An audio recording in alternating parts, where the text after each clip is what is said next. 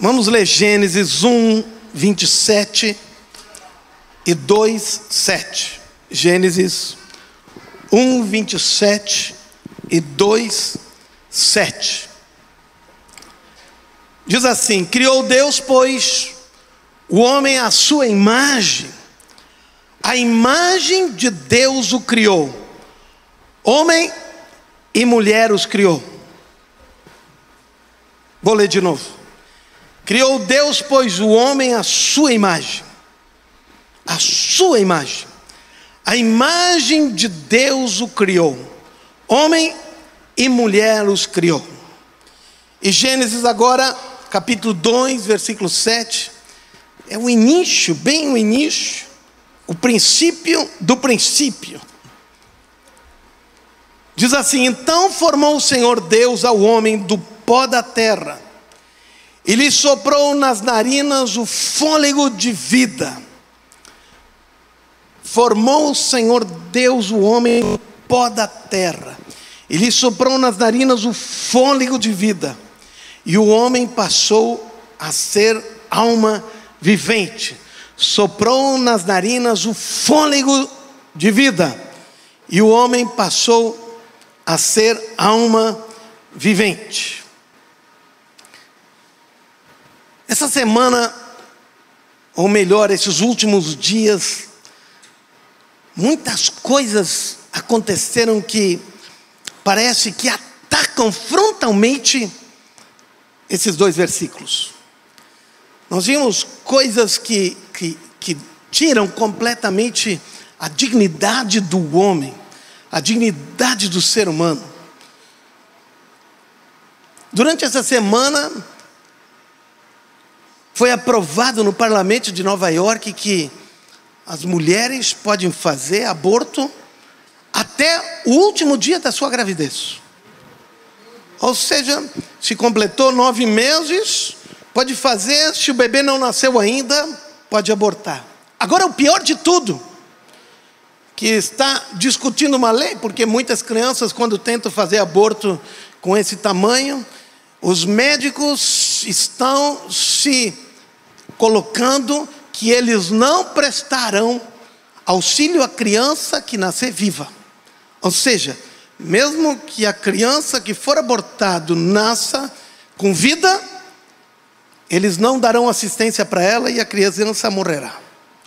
Isso estão discutindo no parlamento. Já está aprovado até o último dia. Parece que as pessoas perderam a ideia.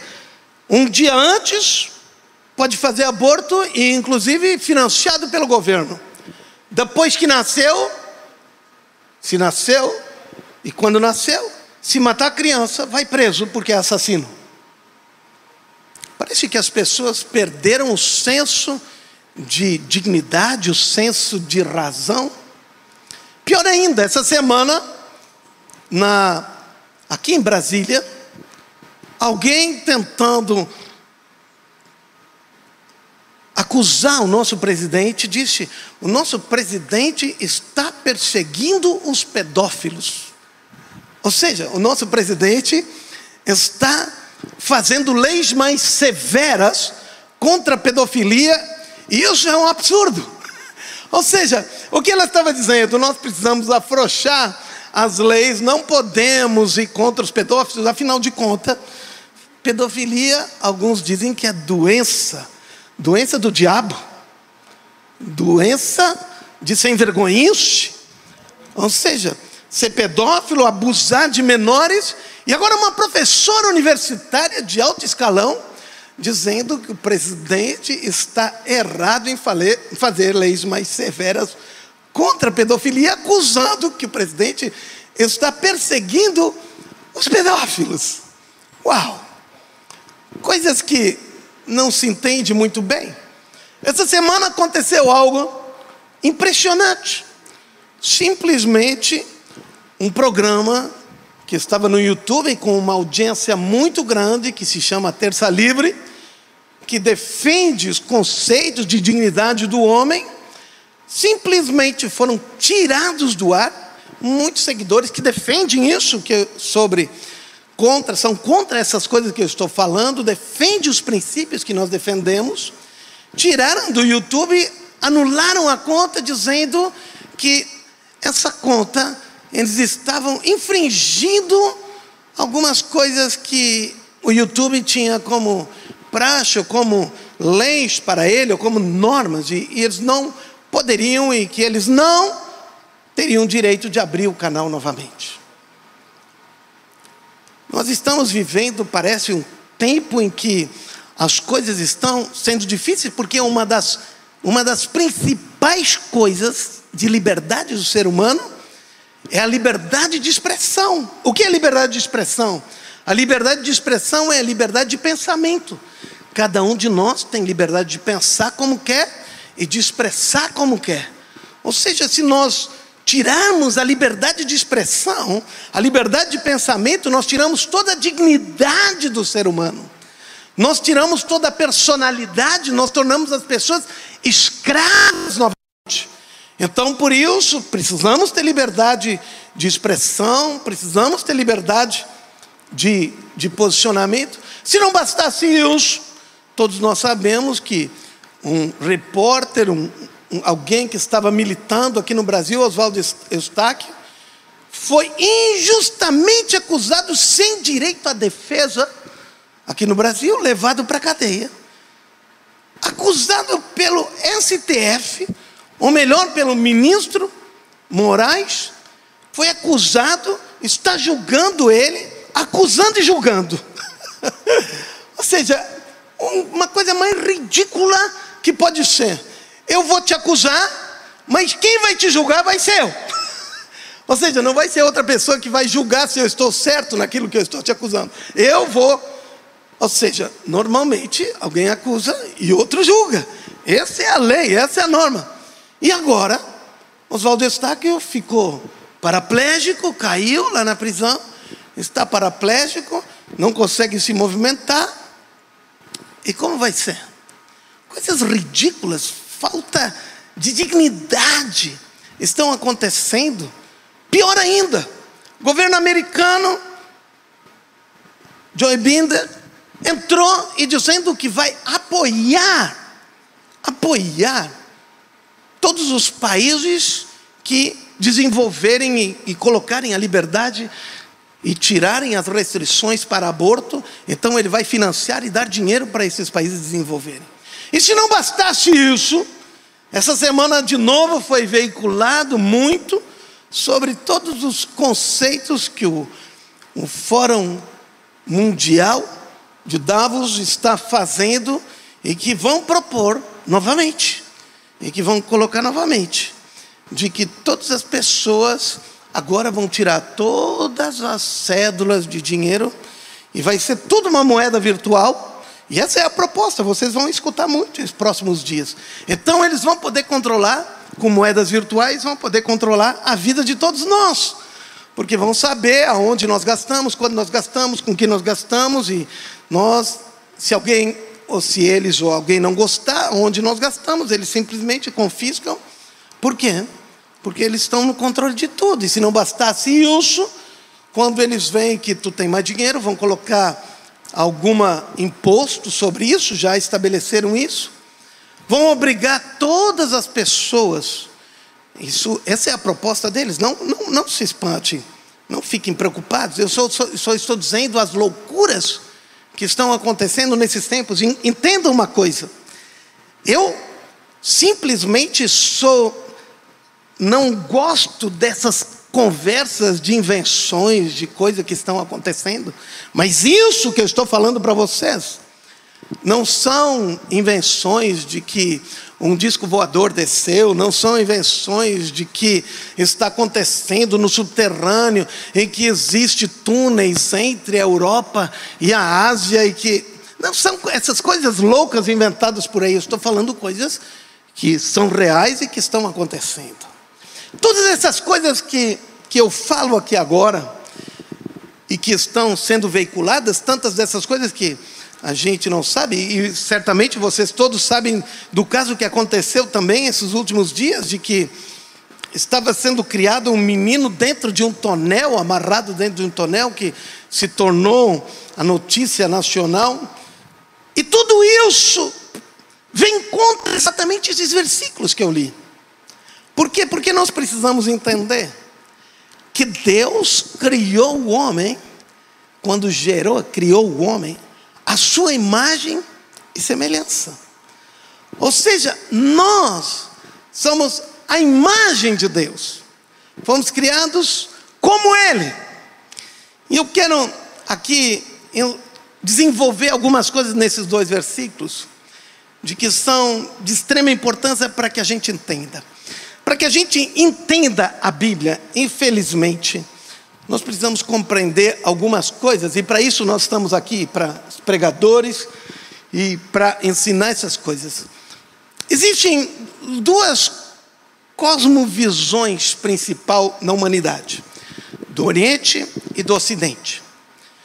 A cosmovisão de mundo, entendimento de linguagem, entendimento de vida, de mundo do Ocidente é baseado na cultura grego-romana. Então, toda cultura, todos esses pensamentos que nós temos, tem uma fonte dos filósofos gregos, Aristóteles, Platão, Sócrates e assim por diante. Ou seja, muita coisa daquilo que nós pensamos e como é o nosso mundo ocidentalizado foi criado por esses filósofos lá na Grécia. Eles é que constituíram esse sistema de entendimento das coisas. Por outro lado, existe um sistema que é do leste, é um sistema que, que vem do, do Oriente. Esse sistema do Oriente tem um pensamento e uma cosmovisão do mundo completamente diferente. E o sistema de construção, inclusive,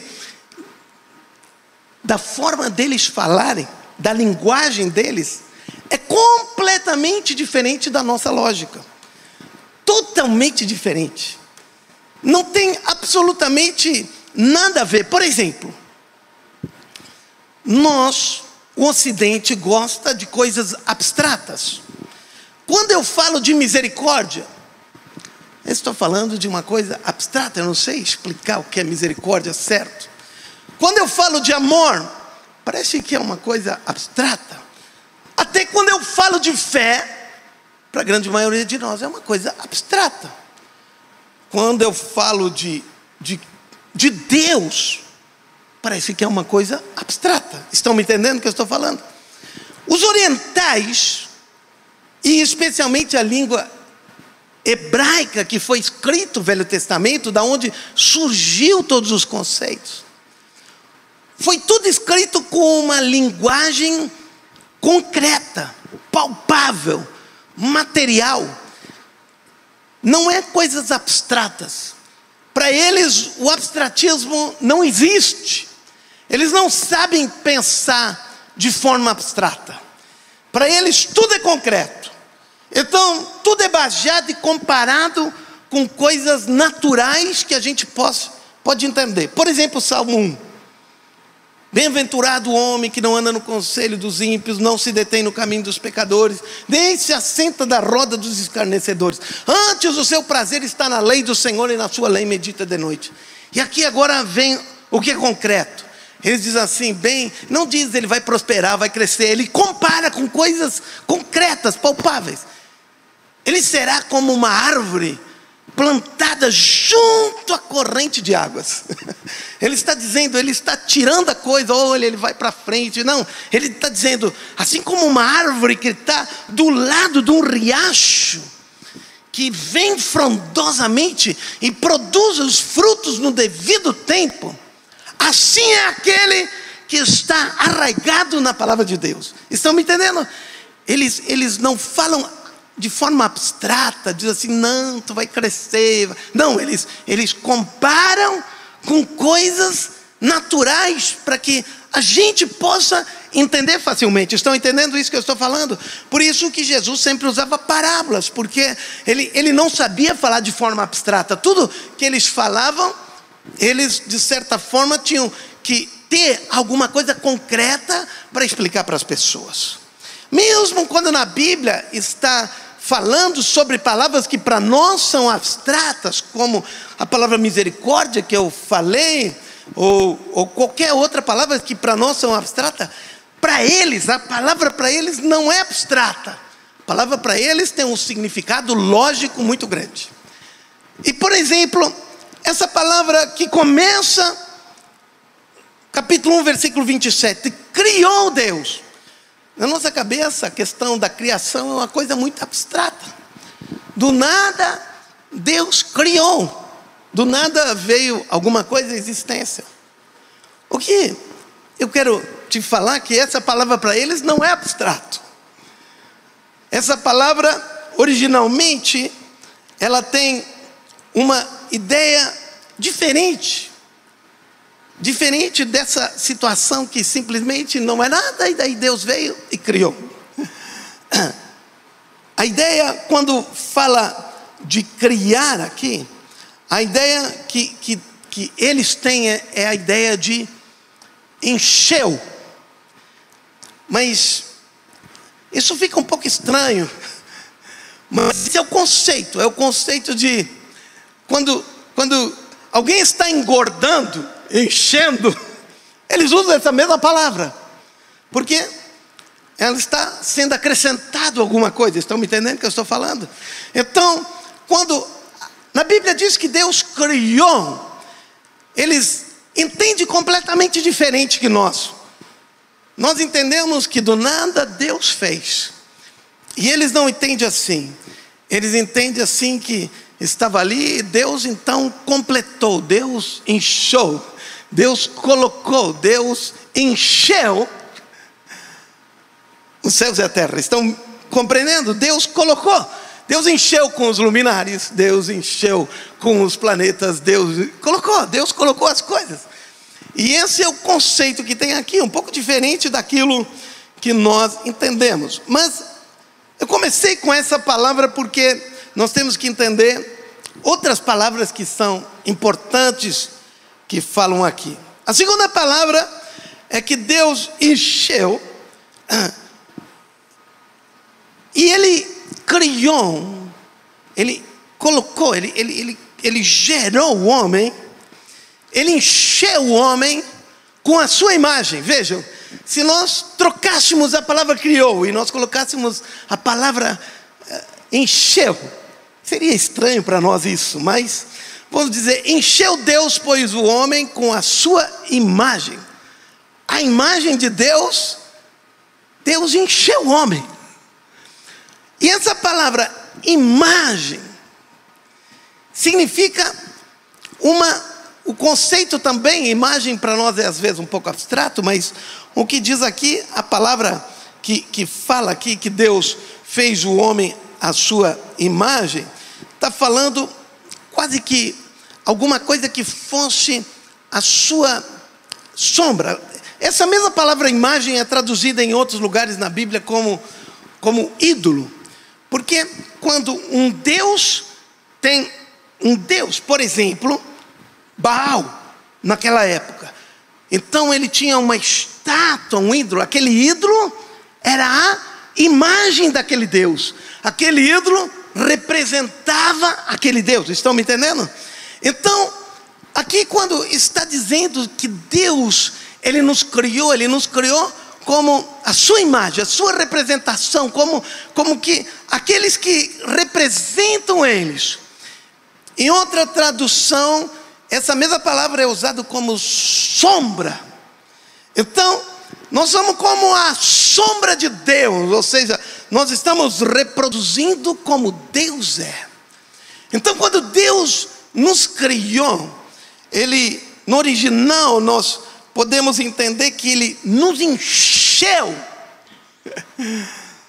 da Sua sombra, Ele nos encheu dele mesmo. Ele, quando pegou, criou o homem do pó da terra e ele soprou nas narinas do homem. Logo nós vamos chegar a esse ponto.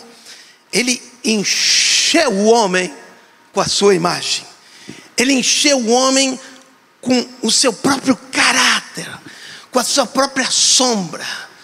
Então, A Bíblia, ela nos dá a entender que nós, então, somos, assim como Deus, nós levamos a característica e o caráter, a personalidade, nós levamos as características de quem Deus é. Estão me entendendo o que eu estou falando? Quando nós tiramos a liberdade das pessoas, quando nós matamos uma criança, quando nós não deixamos as pessoas se expressarem, quando nós aprisionamos, tiramos a dignidade das pessoas, o que acontece é de que nós, o diabo está fazendo o quê? Está tentando de todas as formas que a imagem de Deus, a grandeza, a dignidade de Deus não apareça. Estão me entendendo? Ou seja, aquilo que Deus é. Então o diabo, de todas as formas, em toda a história da humanidade, ele tenta fazer os homens escravos, ele tenta fazer os homens débeis, ele tenta destruir a grandeza que é o homem. Agora, na verdade, quando Deus está dizendo que, que ele fez isso, ele está dizendo: Eu me dupliquei em ti. Uau! Deus está dizendo quando ele te criou, quando tu nasceu, ele está dizendo: Eu me dupliquei em ti. Amém? Ou seja, tu és uma pessoa de um valor, de uma grandeza, porque tu é a duplicata, tu é a cópia de Deus. E no momento que o homem ele se subordina a coisas desse tipo, quando ele não deixa a glória de Deus aparecer, a dignidade, a grandeza, a beleza, a sabedoria de Deus aparecer, quando ele se submete, quando os homens eles destroem a dignidade das pessoas, eles estão destruindo a imagem de Deus, estão destruindo aquilo que Deus fez o homem, a beleza, a grandeza que Deus fez. Bem, depois continuando, diz assim: que então formou o Senhor Deus ao homem do pó da terra e lhe soprou nas narinas fogo de vida. E a gente sempre pensa que Deus pegou, fez o homem e soprou. E agora o homem se tornou, como diz aqui, alma vivente. E agora de novo tem uma palavra que para nós é estranha, que é a palavra fôlego. E essa palavra, se eu disser a raiz dessa palavra, da onde essa palavra veio, porque no hebraico funciona assim. Existem raízes de palavras que são duas letras que se juntam, e as duas letras se juntando, daquelas duas letras Aquelas duas letras significam alguma coisa e daquelas duas letras derivam muitas outras palavras que têm a mesma raiz. Por isso que as palavras dali, elas têm a mesma raiz, ou seja, a mesma compreensão, o mesmo entendimento. Saíram da mesma ideia. Por exemplo, para nós, nome, o nome de uma pessoa é simplesmente alguma coisa que alguém escolheu. É simplesmente alguma coisa que alguém achou bonito e gostou daquele nome, ou porque teve uma professora, um alguém que impressionou, que gostou e, e eles gostam desse nome, ou quem sabe para trazer dos antepassados um nome e colocar nos filhos para perpetuar o nome na família. Ou seja, é um nome que nós trouxemos e colocamos, mas o nome é, é simplesmente o um nome que identifica a pessoa. Então, quando nós pensamos no nome, nós só pensamos naquelas coisas que, que o nome significa. Todo substantivo, nós temos uma visão. Entendam algo. A diferença como os hebreus pensam e como nós pensamos. Com isso, nós vamos entender muitas coisas. Eu falei para vocês que, que para, para os hebreus, para eles, ah, existem muitos conceitos diferentes. Um desses conceitos é de que eles nunca olham para a forma.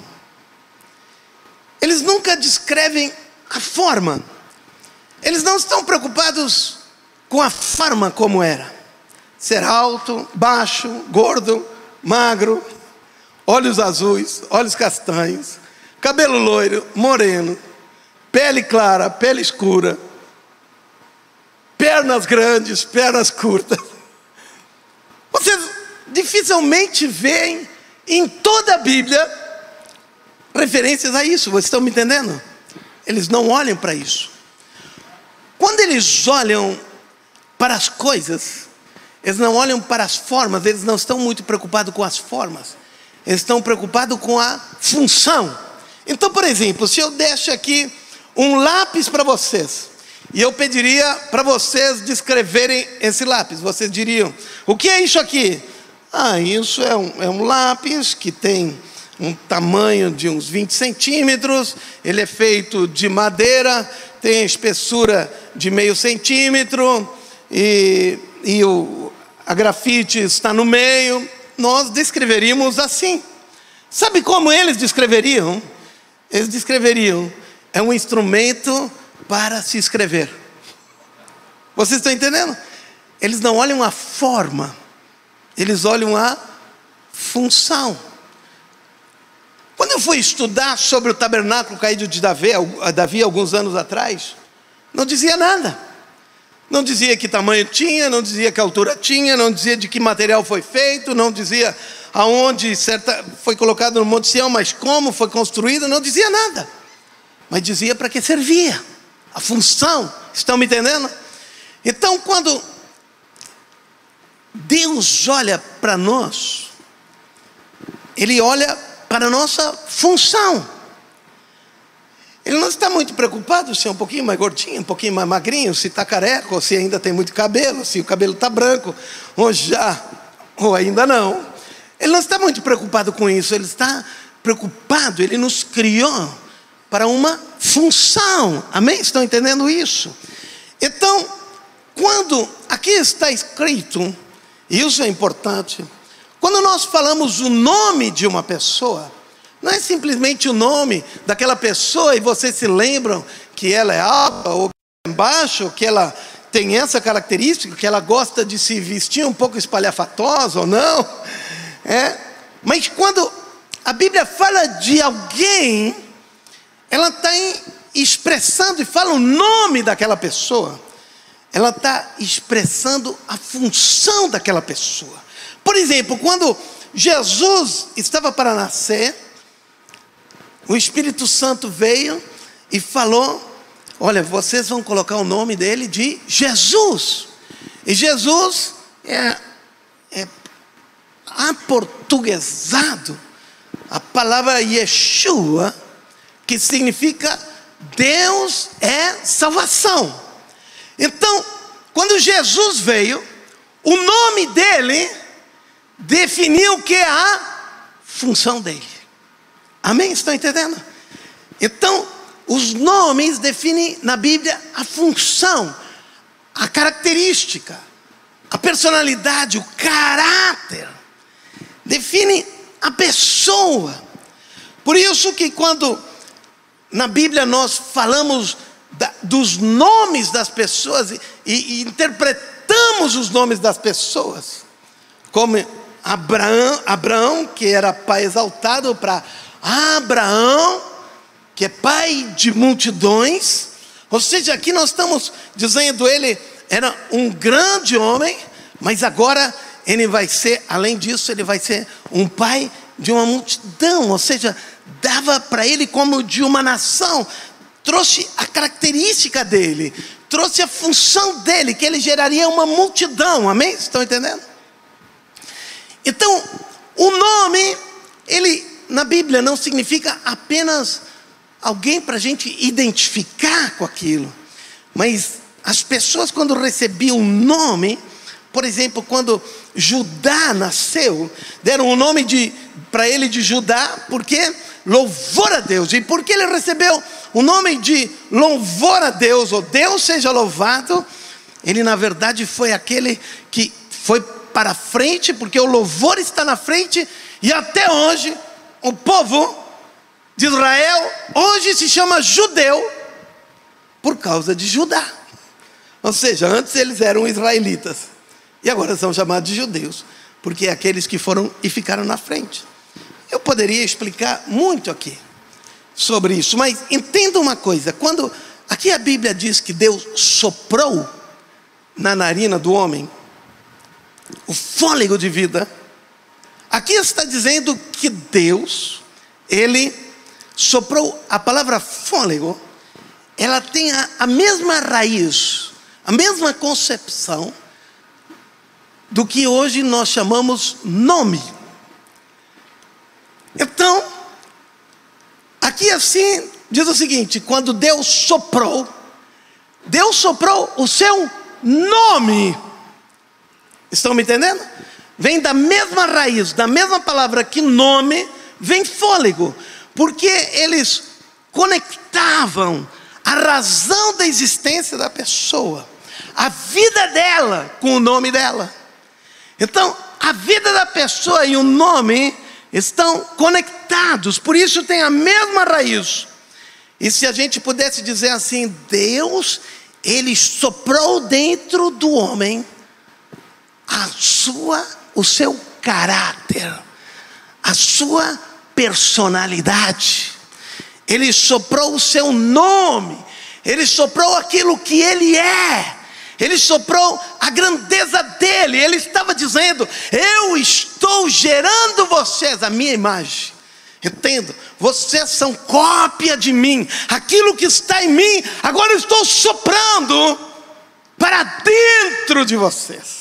Uau! E todas as vezes que de certa forma a opressão que homens tiranos e maldosos dirigidos pelo diabo, quando eles colocam e tiram a dignidade das pessoas, tiram o valor das pessoas, tentam controlar as pessoas, tentam manipular as pessoas, o que eles estão tirando? Eles estão arrancando a tua dignidade. Por isso que Deus foi contra quando o povo de Israel pediu um rei. Deus disse assim: vocês vão ser controlados por eles por esses reis. Esses reis vão oprimir vocês, eles vão culpar vocês.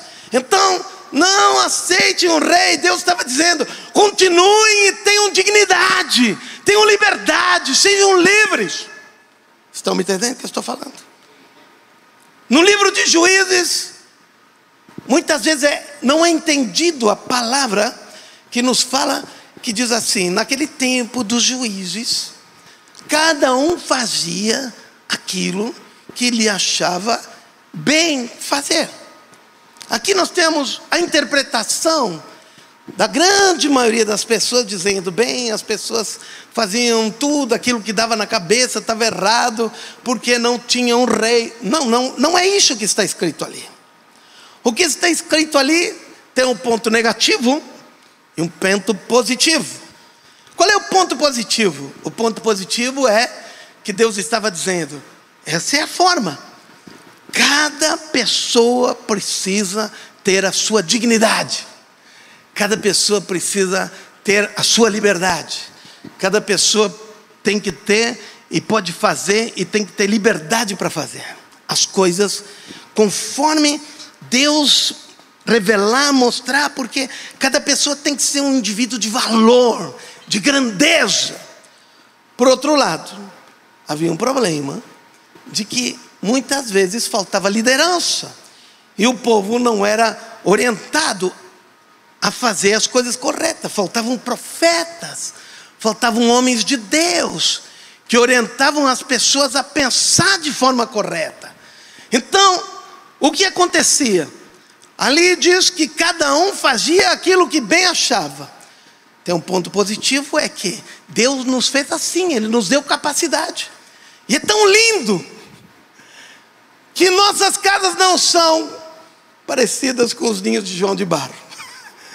E cada ninho de João de Barro, um é parecido com o outro. Todas as portinhas voltadas para o mesmo lado.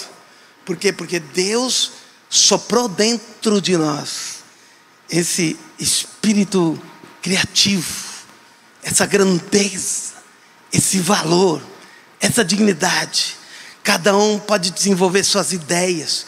Por isso que quando nós damos habilidade e trabalhamos com as pessoas e damos espaço para as pessoas fazer as coisas, elas crescem, desenvolvem, porque porque Deus sobrou da própria personalidade dele na tua vida. E quando é que tu te submete ao diabo, te submete ao pecado, te submete à sujeira, te submete à escravidão que o pecado faz? Tu está tirando e jogando fora toda a dignidade que Deus te deu. Quando tu está e te coloca sendo controlado, quando tu te coloca sendo manipulado pelas pessoas, quando tu te coloca numa posição em de que as pessoas pisam em cima de ti, e tu não reage, e diz: É isso mesmo a vida? Eu quero dizer: Não, não é. Deus te criou para a liberdade, Deus te criou para a grandeza, Deus te criou para a dignidade. Vejam a história da humanidade a história da humanidade nos mostra isso. Eu vou só dar alguns exemplos. Em Roma, por exemplo, havia uma lei, eles chamavam as doze tábuas das leis. Eles não tinham o conceito de dignidade. Eles, eles tinham o homem como sendo um animal. Eles tinham o homem como sendo não tinha dignidade em si mesmo. Entendam qual é a diferença entre dignidade e valor. Valor é se eu tenho esses, isso aqui, então eu posso comprar isso, portanto, isso é o valor. Mas dignidade, não existe valor que paga. Estão me compreendendo? Dignidade eu tenho e ela não pode ser comprada, porque é um valor intrínseco que está, e não existe como pagar isso. Os gregos e os romanos lá não tinham esse entendimento. Então, por exemplo, os pais ou os homens tinham pátrio poder sobre a esposa e sobre as crianças. Eu vou ler aqui um trecho para vocês terem uma ideia o que diz nessas tábuas romanas, que era a lei deles naquela época. Então vocês vão entender o que é dignidade. Nessa tábua está registrado o pátrio poder. E vejam aqui o que diz numa das leis: se uma criança nascer com alguma deformidade, deveria de ser morta. Era lei. Uma pessoa nascesse com um problema de síndrome de Down, teria que ser morta ali. Uma criança que nascesse com a mão virada, teria que ser morta ali. Por quê? Porque eles tinham a ideia que as pessoas tinham um valor, não dignidade. E como elas não poderiam lutar como soldados, elas não tinham valor para a sociedade. E por isso, podia matar elas. Então, as crianças nasciam e as pessoas que tinham deformidade. Isso na época de Jesus. Isso no ano 100, 200, 300 acontecia normal, era a lei que tinha. Eles não tinham um conceito de dignidade. Ou seja, uma criança que nascia defeituosa não tinha dignidade. Por quê? Para eles só havia o conceito de honra que se comprava. Ou seja, se eu tiver e desenvolver alguma coisa muito boa, ganhar uma guerra, eu tenho honra, então eu tenho um grande valor. Mas não, não tinha um conceito de dignidade. Por esse mesmo pátrio poder, as mulheres não podiam decidir com quem elas iam casar. Quem decidia com quem elas casariam era o seu pai ou aquele que estava sob sua autoridade, o homem que estava que tinha autoridade sobre ela. Então, ela não tinha liberdade, ela não tinha escolha. Por quê? Porque não tinha dignidade. Estão entendendo o que eu estou falando? Quem foi que mudou isso? Um povo chamado cristãos. Enquanto que as doze tábuas das leis romanas diziam que uma criança tinha que ser morta, o Didaquê, que é a lei dos que era um, um tratado dos cristãos, dos primeiros escritos dos cristãos, dizia que isso era infanticídio. E no ano 374, o imperador que era cristão acabou com isso definitivamente. Depois, no Código Teodosiano, de novo, Teodósio, que era um imperador cristão, de novo, as mulheres começaram a ter direito de definir o seu destino e de pensar e de ter liberdade. Quem fez isso? Os cristãos. Mais ainda, os romanos não entendiam o valor da vida. Então, se alguém estava um pouco deprimido, eles não respeitavam a vida. Então, existia um, um dito popular que dizia: corta os pulsos. E o número de suicídio no Império Romano era enorme. E quem mudou isso? Os cristãos. Havia nos coliseus, não era só em Roma, no Coliseu Romano, lá em Roma. Havia coliseus no mundo inteiro que gladiadores lutavam. Lembra, talvez vocês viram alguns filmes quando o imperador, ele fazia assim, ele estava assim, quando terminava, e quando ele dizia assim, o, aquele que estava degladiando ficava vivo. E quando ele dizia assim, matavam ele. Cada espetáculo era, era, era pessoas sendo mortas, uma depois da outra, como se fossem cães, como se fossem animais. E quem mudou isso? Quando foi um pastor, um cristão, que chegou lá no meio e reivindicou. Foi um pastor que foi para Roma e viu isso acontecendo, foi lá no meio e se atirou e disse: Isso é uma calamidade, não pode mais. O imperador pegou e mandou matar ele, mas tu. E esse foi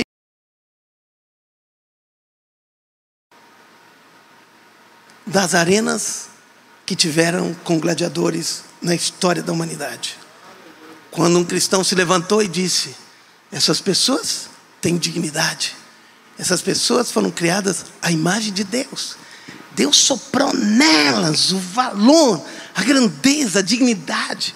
Elas são imagem, elas são sopro, elas têm o caráter. Deixa eu te dizer, tu tem o nome de Deus dentro de ti. Estão entendendo? É o sopro é o fôlego de vida que Deus colocou dentro de ti. Então tu carrega dentro de ti a grandeza, as características, a personalidade desse Deus. Quando nós vemos a declaração dos direitos humanos, uau! Então sim, nós vemos de que aquilo que em 1948, depois da guerra, 1948, que é a Declaração dos Direitos Humanos, que dizem assim: de que todos os homens são iguais diante da lei. Todos os homens nasceram iguais e têm liberdade. Esse é o conceito de Deus. O início. Ou seja, aquilo que os direitos humanos dizem, é aquilo que lá no início da humanidade, Deus criou o homem. Todos nós, as coisas que têm preço são substituíveis, mas aquilo que não tem preço, que não tem equivalente, não tem preço, tem dignidade. Essa palavra dignidade, para você ter uma ideia, sabe quem inventou essa palavra? Tomás de Aquino um dos maiores, se não o maior teólogo da história da humanidade. ele que inventou essa palavra chamada dignidade. E quando nós vemos o que está acontecendo hoje na sociedade, nós vemos o que está sendo hoje na sociedade, pessoas esquecendo, colocando de lado esses conceitos, colocando de lado, fazendo daquilo, do, das suas vidas, fazendo com que aquilo que Deus deu para elas, a grandeza. Filho, na Bíblia, significa bem, e bem significa aquele que continua a casa. Então, quando uma mulher faz aborto, ela está dizendo: Eu não vou continuar com a minha casa, não vou continuar com a minha família. Quando Deus nos chama filhos de Deus, Ele está dizendo: Vocês são a minha continuidade. Vocês são aqueles que vêm depois de mim. Vocês estão trazendo a minha honra, a minha grandeza dentro de vocês. Uau! Eu acho que eu vou ter a pregação para a próxima semana pronta já. Porque eu mal comecei a falar a minha pregação hoje à noite.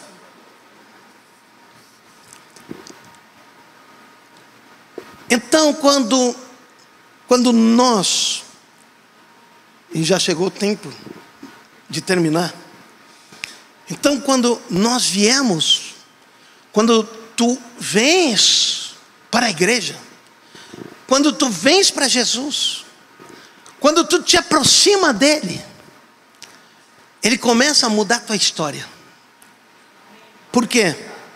A Bíblia diz: transformai-vos pela renovação da vossa mente.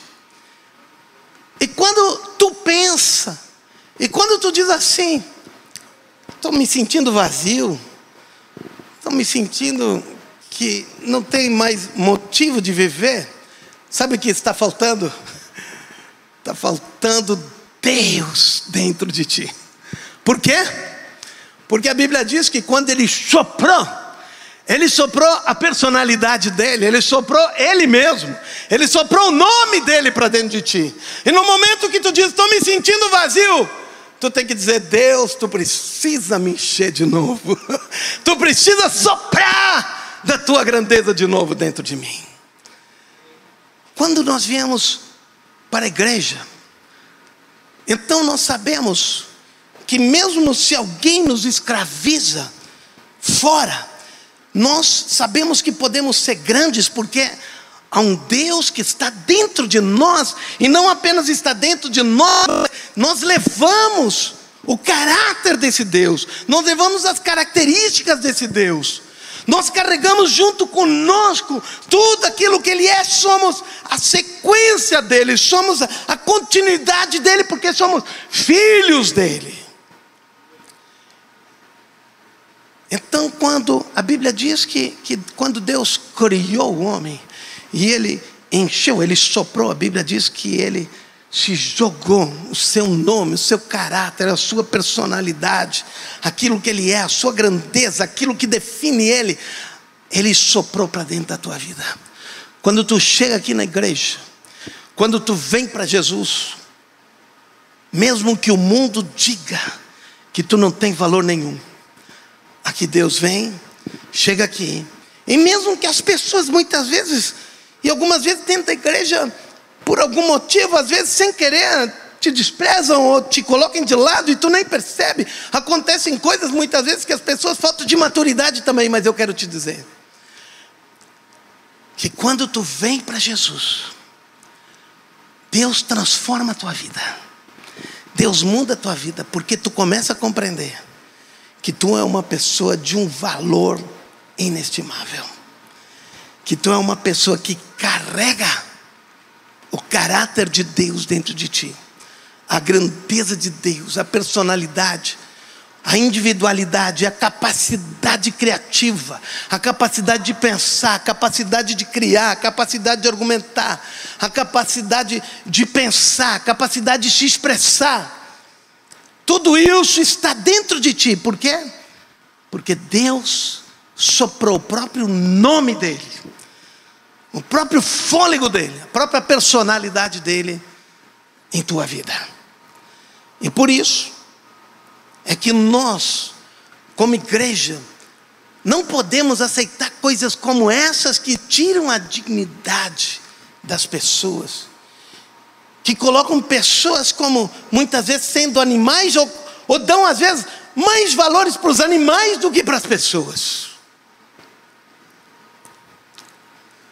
Nós, como cristãos, precisamos olhar para as pessoas e dizer: Isso aqui não é o que Deus isso aqui não é o que Deus fez. Deus estando nessa pessoa e ela vivendo desse jeito, ela não está vivendo na dignidade que ela merece. Vocês estão entendendo?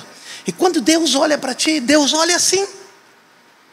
Deus não te vê simplesmente uma pessoa desconectada sem nada. Deus olha para ti, Ele vê a ti como um filho dele, como a continuidade dele, como sendo aquele que é um rebento dele. E ele olha para ti e diz: Eu quero dar dignidade para essa pessoa. Se o diabo te colocou numa enfermidade, ele diz: Eu vim te dar dignidade de volta.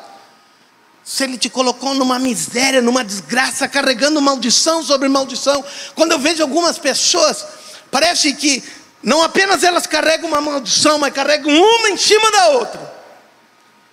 Ele, quando a pessoa vem para Jesus, Jesus disse: Eu paguei tudo por isso, tira isso, porque um filho de Deus não pode viver assim, não pode viver de desgraça em desgraça, de maldição em maldição, mas um filho de Deus vive diferente, um filho de Deus vive na liberdade, na grandeza do seu Deus. Um filho de Deus vive como João disse: Eu espero que tua prosperidade exterior seja tão próspera como é tua alma. Ele está dizendo: aquilo que está dentro de ti é muito grande, e isso vai crescer e vai aparecer para fora. Quando nós começamos a entender esse conceito de Deus, nós nos tornamos outras pessoas. E se hoje tu está aqui, eu quero dizer algo para ti. Não é por acaso que tu vieste aqui hoje. Tu vieste aqui porque Deus quer dar uma reviravolta em tua vida, talvez tu diga: minha vida não tenha mais sentido, estou triste, não tenho mais valor, não sei nem porque estou vivendo. Talvez estou vivendo só por causa dos meus filhos, que eu preciso criar eles, porque se não fosse. Querido, isso é exatamente o pensamento do diabo. Porque quando ele consegue colocar isso do teu, dentro do teu coração, ele está colocando exatamente o oposto daquilo que tu é. Tu está pensando exatamente o oposto daquilo e de como tu é, como tu foste criado. A grandeza que está dentro de ti é algo tremendamente maravilhoso. É algo muito grande. O Senhor te criou para tudo isso e não quer que tu viva numa vida de desgraça, de maldição, de miséria. Por quê? porque isso não é dignidade. Por isso Jesus veio. Quando o homem entregou toda a sua vida para o diabo, Jesus veio e disse: Eu vou devolver a dignidade para o ser humano. Ele hoje está aqui e te convida para que tu volte a ter dignidade novamente. Volte a entender quem tu é. Essa criatura tão tremenda que Deus fez. Que tu és o filho dele, a continuidade dele. E ele, como pai, é aquele que quer estar junto contigo e ver a grandeza desse Deus na tua vida. Fica de pé. Bem, como eu falei, essa foi a introdução da pregação de hoje.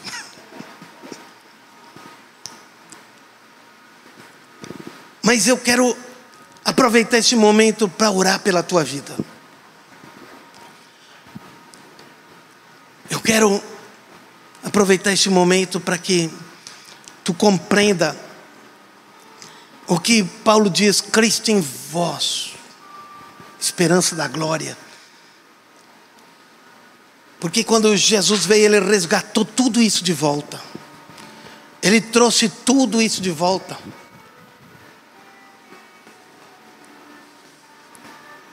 Os pagãos não tinham o conceito. Quem foi que trouxe a liberação, a libertação, a abolição dos escravos? Quem lutou por isso? Quem foi que fez a primeira lei de abolição dos escravos no mundo moderno?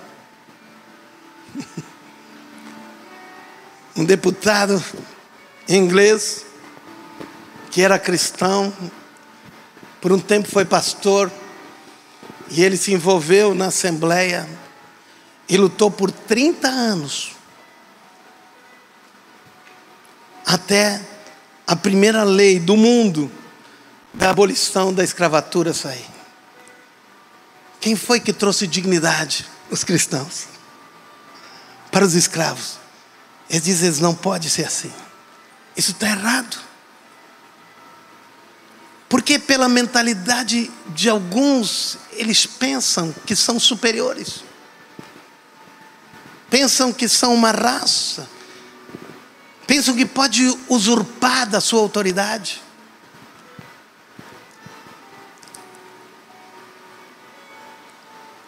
Três dias depois, depois de lutar 30 anos, no Congresso, no parlamento inglês, ele morreu.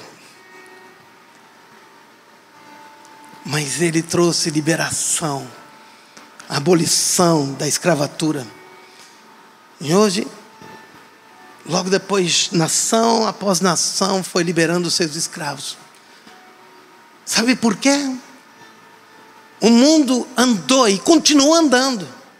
Porque tem homens e mulheres como eu e como tu, que entende o projeto de Deus, que entende os princípios de Deus, que se levantam contra tudo aquilo que o diabo tenta fazer na vida das pessoas, para dizer: chegou o momento da história mudar. Não é a história da vida das pessoas, a história das nossas cidades, a história das nossas nações. Precisamos mudar, trazendo os conceitos de Deus aqui para essa terra.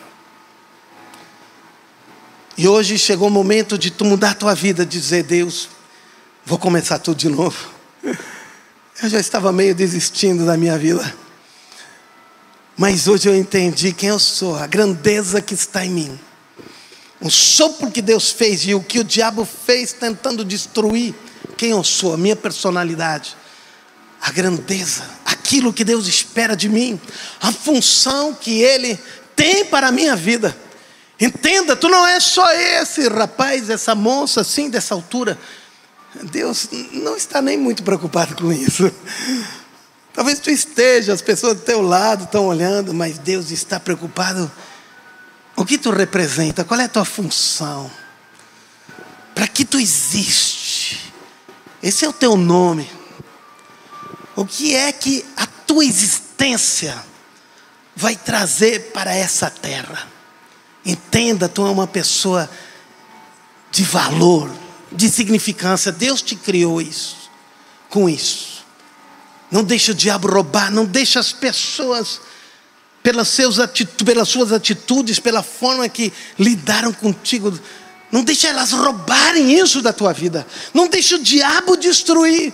Não deixe que a circunstância destrua quem tu é e o valor que tu tem. Levanta-te. Busca o reino de Deus. A justiça dele. Deus vai acrescentar as coisas que forem precisas.